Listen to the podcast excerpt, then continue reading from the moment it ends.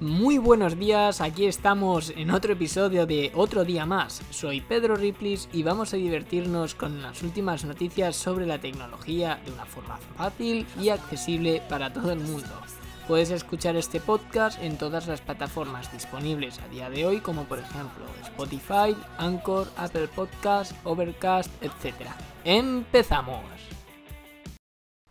¿Renuevo mi equipo Macintosh o me espero?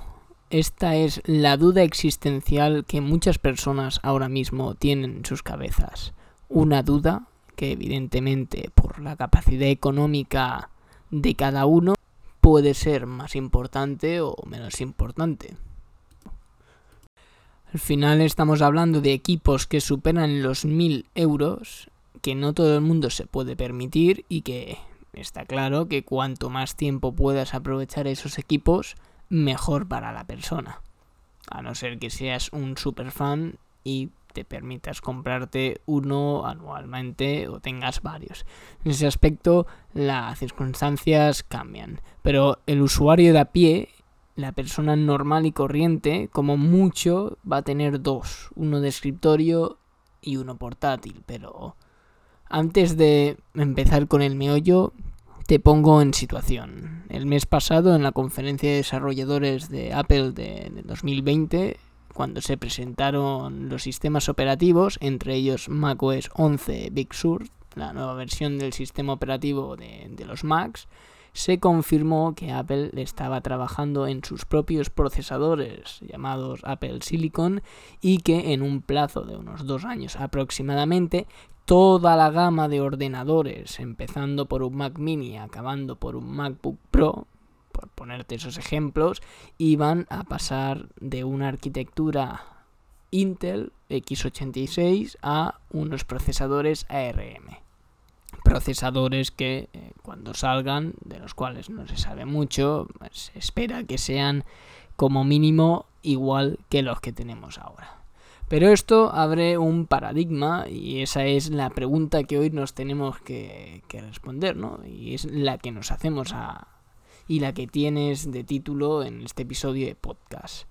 Si Apple me ha dicho que en dos años va a tener procesadores ARM, los Apple Silicon, ¿qué va a pasar con los ordenadores que tengan ahora mismo un procesador Intel. Intel 5, 6, 7, 8, novena generación, décima generación y lo que salga, que quién sabe, igual sale alguno más. Pues la respuesta está clara.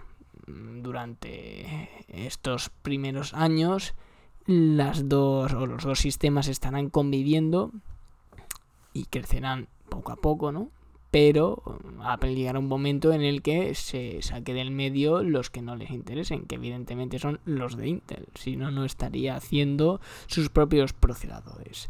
Entonces, si quieres una respuesta rápida, mm, mi, mi solución a tu pregunta sería un espérate y mm, analiza lo que va a presentar Apple en, el futuro para poder elegir así un equipo que te vaya a durar más años.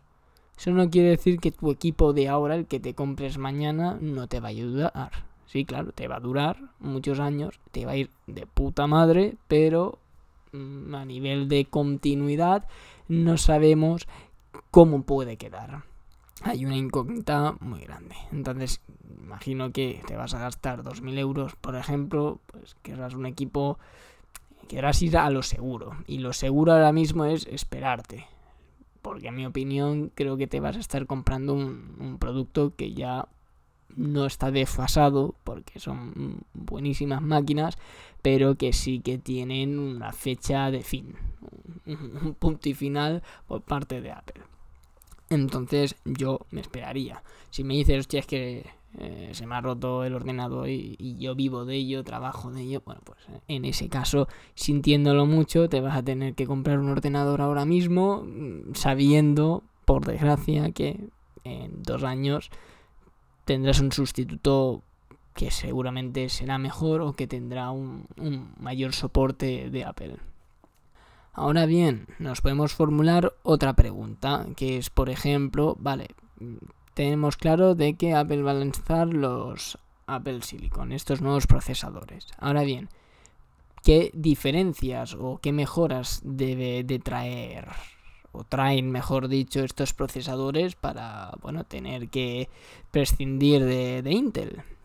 Y es que históricamente hemos visto que Intel ha sido la referente en cuanto a procesadores, pero en los, en los años venideros hemos visto como los procesadores de los iPad están superando pues con bastante amplitud muchos ordenadores, muchos portátiles, bueno, procesadores de la competencia que, que bueno, dan una peor puntuación y eficientemente, energéticamente también son bastante peor máquina. También sabemos de que la hoja de ruta de ordenadores, especialmente los MacBooks con procesadores de Intel, que son todo, todos, han sido retrasados o no se han podido lanzar en las fechas que Apple quería por culpa de que Intel no tenía a punto estos procesadores. Con lo cual vemos que es una empresa que bueno, tiene unos buenos procesadores, pero que no es capaz de no es capaz de estar a la altura o al menos de seguirle el ritmo a la marca que le está contratando por sus servicios y sus productos que, es Apple. Entonces tenemos ese, ese problema, ¿no? que, Intel no está llegando a tiempo y además sus procesadores consumen demasiado.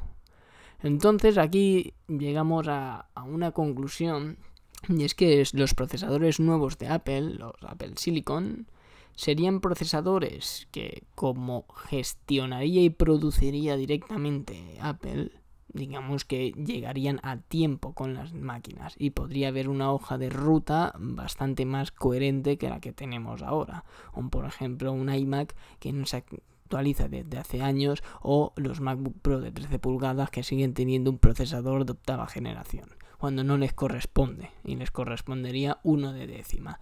Entonces, por estos problemas y también por, bueno, vamos a quitarnos del medio y vamos a convertirnos en la primera empresa que nos lo guisamos todo y nos lo comemos todo nosotros.